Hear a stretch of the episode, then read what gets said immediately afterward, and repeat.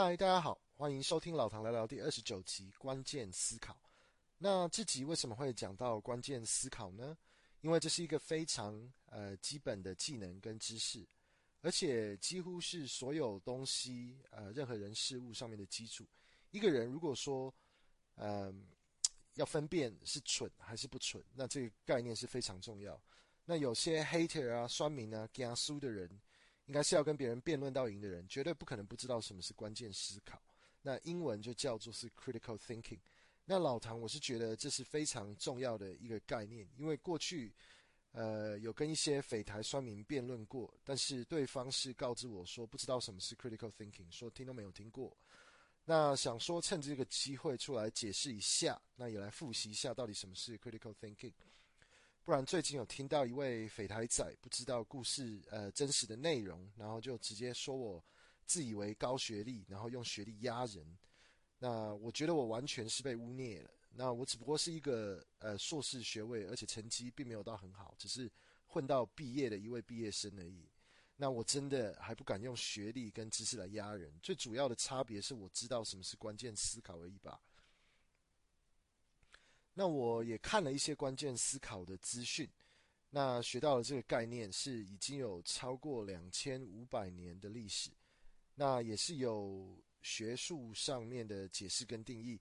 那一个简短的说法就是，关键思考就是一个思考模式，任何人可以运用结构性的思考方式，提升思考或是分析分析关于任何事情、问题、内容的品质。来得到一些更有智慧性的标准跟结论。那这个定义也是从一个关键思考基金会的网站上面看到这个资讯。那我会把这个关键思考基金会的连结分享在这集的 Podcast 的资讯区。那我第一次接触到这个概念，也是曾经在纽西兰念奥克兰科技大学的时候。那我曾经学的是旅馆管理的课程，那这一门课是必修的课程，它是属于商学院的一门基础课程。那当时的讲师，我还记得他如何解释什么是关键思考。那他就是说，当你看一本书，那你去学这个作者的背景故事，或是去看一幅画，你去学这个画家他过去一生的经历，那你可以更了解为什么这个画家的画风会是这个风格，因为他曾经去。呃，譬如说住过哪个地方啊，或是他画的东西，经常有一些被因为发生了一些呃事情啊，或是一些地方本来就有这个特色之后，呃，受到了这个影响。那这个连结性就是这个呃，可以造就出这个关键思考的结论。那这就是我一开始为什么会懂得这个什么关键思考的概念。那当时我也是学到关键思考会有一些。可能会有个人的因素啊，或者是刻板印象的关联性。那有的是正面的，有的是负面的。那主要是要运用的时候，可以找到一个最适合的模式，而不是过多个人的意见掺杂过多的刻板印象。那这也都是正常的。那因为这个年代、这个世界资讯的丰富性已经是远远超过你能想象的，甚至是现在的资讯，有的都是以政都是有政治色彩，或是利益介入。或制造出来加油添醋过的资讯，要去改变人对一些人事物的思想啊，或是所以去分析资讯、去吸收资讯的时候要非常小心。那这个关键思考的概念就会是一个关键，你将会有能力可以自己分辨什么资讯是对的，什么是错的，甚至你甚至可以看出这个资讯来自于这个来源是不是因为有。政治色彩，或是有什么因素，有特定族群想要刻意去改变别人对一些人事物的想法。那我举些例子，如果你不知道怎么投资，想如何切入这个领域，那如果你上网学或者是听别人建议，你将会吸收到非常多不同的资讯。那这个领域甚至在澳洲是有法规规定，只有有理财顾问的证照才能给别人在理财务上面做建议。那因为有很多不老实的，呃，投资顾问啊，或是理财顾问，那过去都是故意给呃错的理财建议，那刻意有带风向的嫌疑，那造成呃一般的消费者在财务上面有造成一些损失。那后来就澳洲这边就有立法，然后就是有规定，必须要有理财顾问的证照，那才能给人家做理财上面的建议。那网络上啊，譬如说网络上有很多的这些留言板、聊天室啊，像是。Red Edit、Reddit、呃 Dcard 或是 PTP 啊什么的，那就是任何人可以在任何人都可以写他们想要的内容，想要写的内容。如果呃，你如果所以如果你自己要吸收，你将承担自己的后果。我过去就曾经听到一位住在雪梨的匪台乡民，那他曾经跟我说过，他自己看了很多投资的书，学了很多投资的观念，经常跟我说什么巴菲特事实上投资报酬率没有很高。那结果我猜，因为这位住雪梨的匪台学长可能是口出狂言吧，那经常嘴巴出讲出来的东西跟事实都有落差，那自以为自己投资的经验跟能力就已经非常厉害了，然后。到后来就开始追求技术分析，那只看 pattern，那就是看那个股价的趋势，然后就来决定一张股票是不是要起飞了。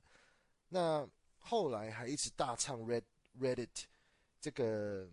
留言板有多神啊？什么 GameStop 美国 GameStop 当时带来一个风潮，说，呃，谁谁谁说这张股票会在这个时间内冲到股价一百块美金。那我是初学者，那我确实对投资的知识跟经验都不够，所以我当时确实就是运用关键思考。那我的分析的结论就是说，我自己经验不够，还是一步一步学，从基础开始，呃，也不做高风险的事，也没有跟随这个雪梨的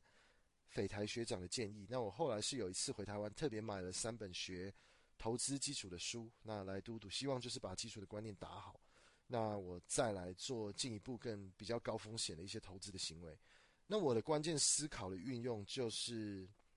告诉我说，我如果要学的话，也要从对的管道、对的人来学。那我也不是随便网络上面哪个论坛谁说什么就是什么，或者是哪个学长自己说自己投资已经很有心得，但是分析一下这位学长说的话，就不难看出嘴巴说的跟真实有落差。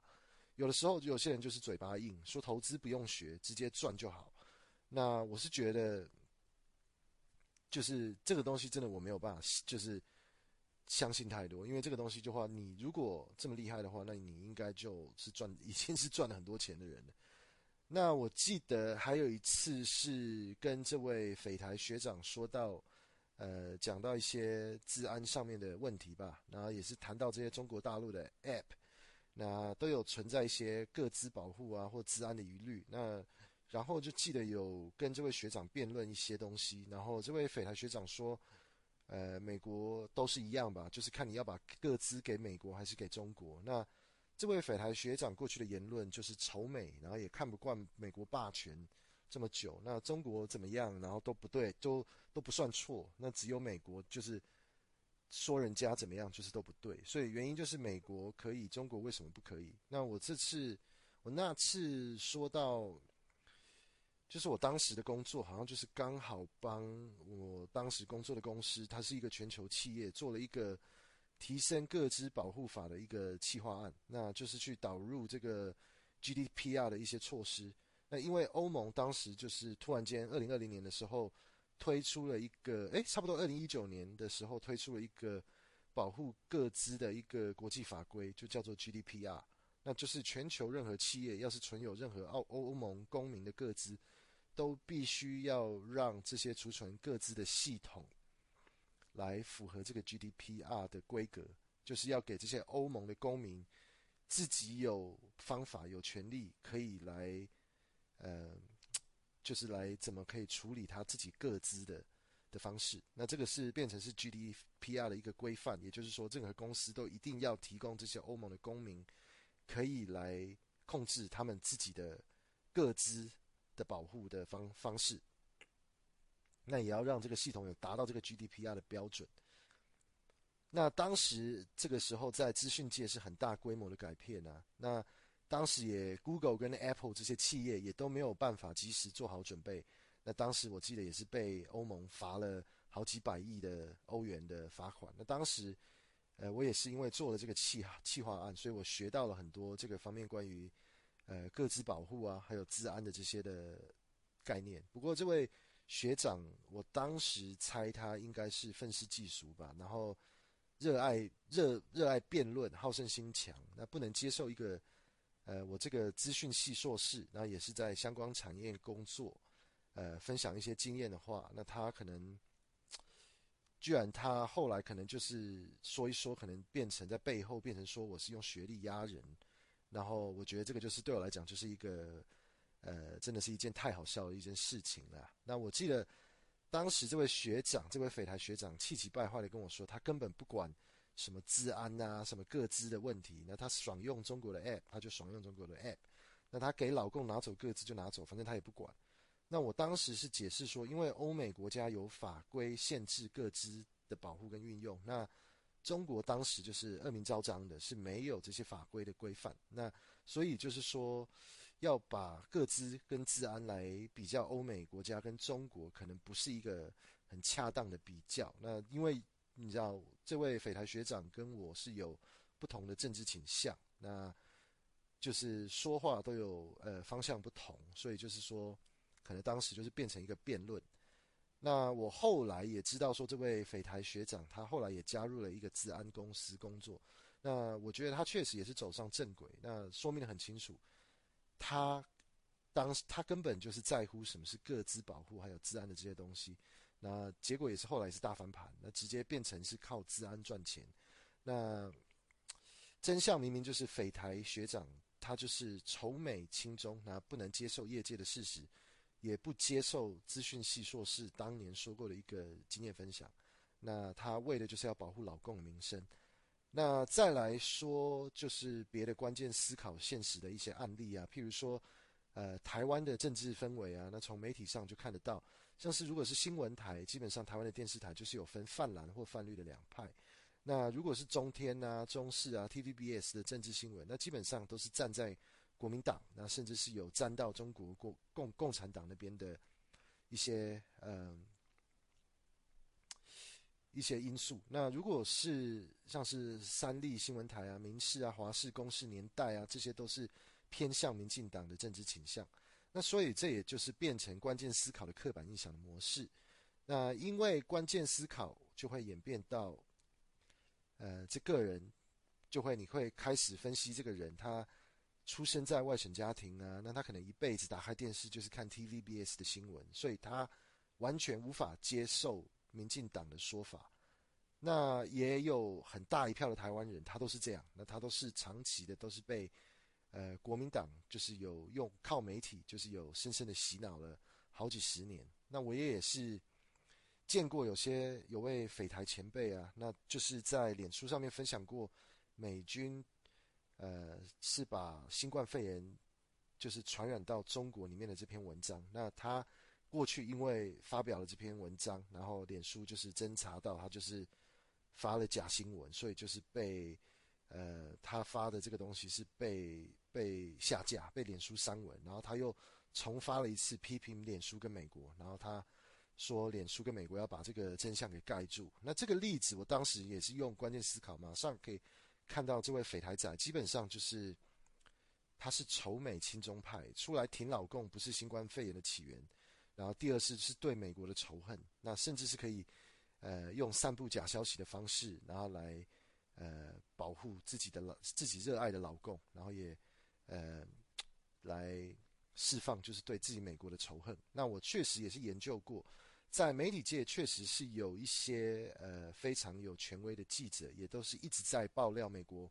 曾经过去做过的坏事啊。那确实，美国也是有被证实有做一些这个坏事。那他是美国是为了要控制这个世界的秩序。那譬如说是欧洲，最最近又有一个美国又被爆出了一个呃他们做的一个坏事。譬如说，就是最近在欧洲发生的这个呃天然气的传输管那。有一天就是受到攻击，那这个记者当时就是出来爆料，就是美国，呃，当时就是破坏了这个欧洲的，就是呃苏联苏俄，他当时苏联跟欧洲之间的这个天然气的传输管，那那这个记者说这个原因呢，就是因为美国想要破坏这个欧洲长期依赖苏联的能源，所以因此做了这个呃隐匿性的这个这个攻击。那这个东西的话，我也不知道真相。那我确实是觉得有这个可能性。